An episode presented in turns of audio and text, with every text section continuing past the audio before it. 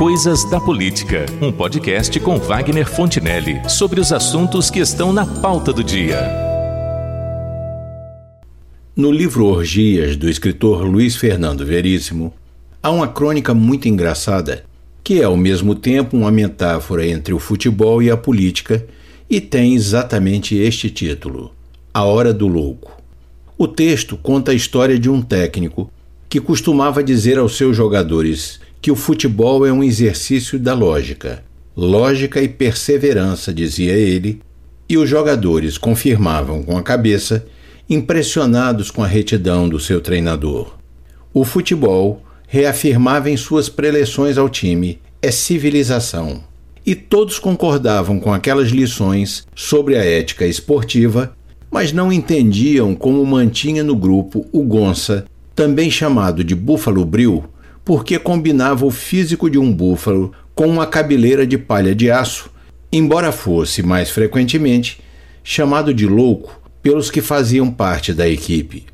Na verdade, o louco nem era obrigado a treinar como os demais, mas só entrava em campo quando, numa partida importante ou decisiva, o time se encontrava numa situação de desespero, perdendo ou sem conseguir sair do empate. E já nos minutos finais do jogo, era que o treinador dava aquela ordem extrema: preparem o louco. Era assim que o louco entrava no lugar do centroavante e o resto do grupo recebia uma única recomendação: bola na área e seja o que Deus quiser. Embora Deus talvez não aprovasse aquilo que o Búfalo Bril iria fazer a partir daquele momento e até o final da partida: arrebentar os jogadores da defesa contrária para que o seu time fizesse os gols que precisava.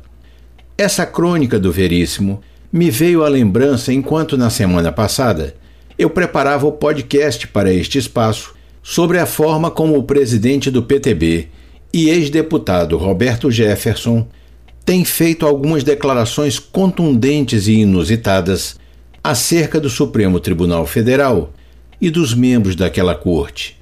Inusitadas não porque suas críticas ao modo de agir dos ministros do STF sejam injustas ou descabidas, mas pelo seu claro propósito em fazê-las e nos termos em que as tem feito, num momento bastante complicado para a democracia neste país.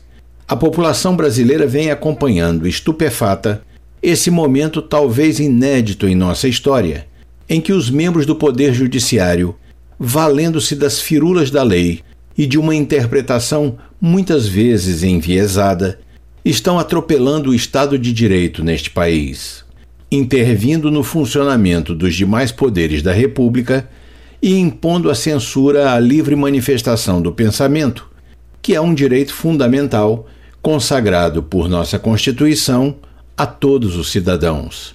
Uma censura que recai e tem recaído sobre quem quer que ouse tecer alguma crítica àquele tribunal ou aos excessos de seus ministros.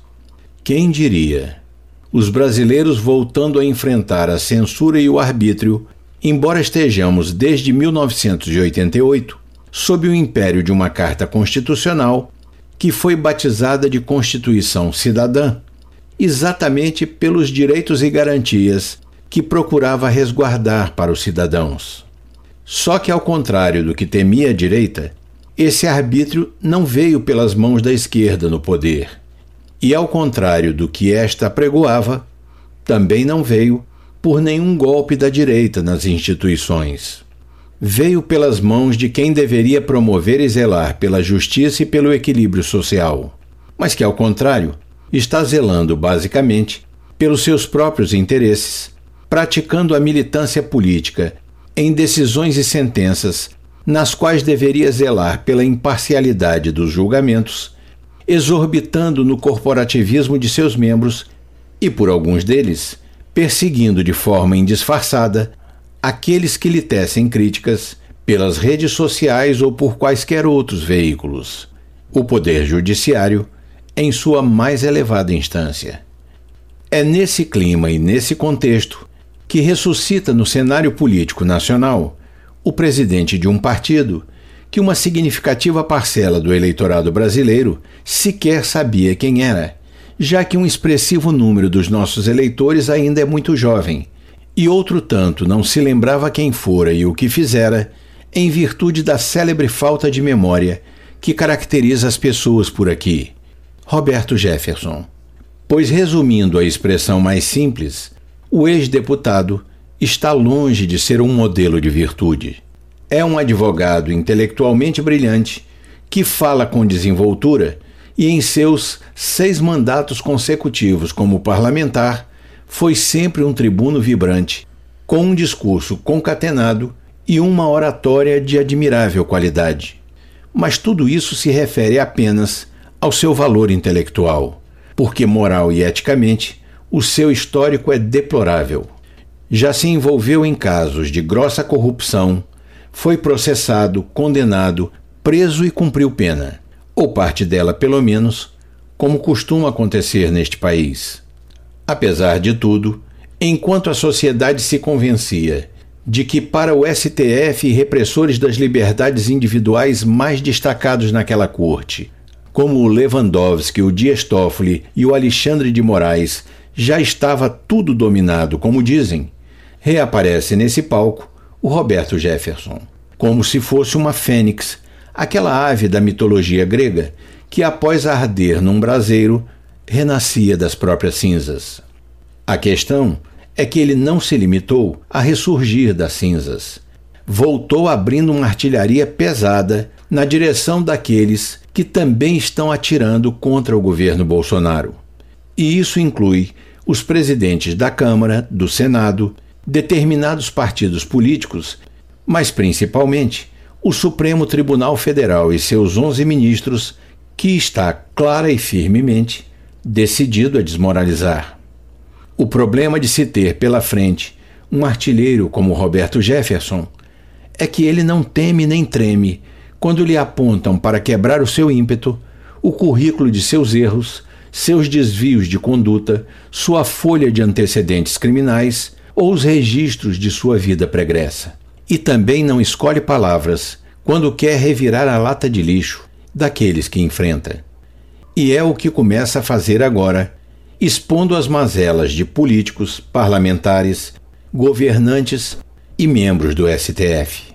Porque o fato é que o Roberto Jefferson não tem mesmo o que perder, mas sabe de muita coisa que poderá abalar a reputação de quem até agora se considerava inatingível.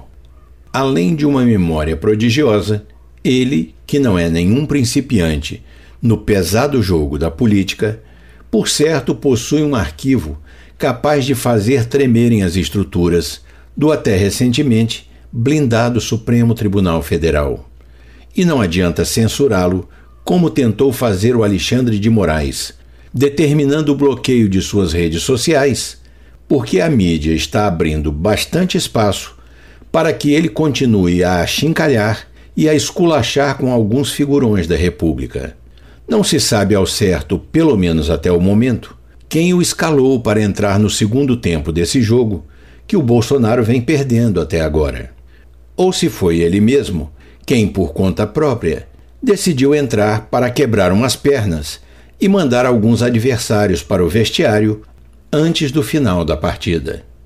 A única dúvida que não se tem é a de que o Roberto Jefferson está se comportando como aquele centroavante truculento da crônica do Luiz Fernando Veríssimo, e que para o Brasil também já chegou a hora do louco. Talvez seja esse o único modo de segurar os abusos de poder do STF. É o que temos para hoje.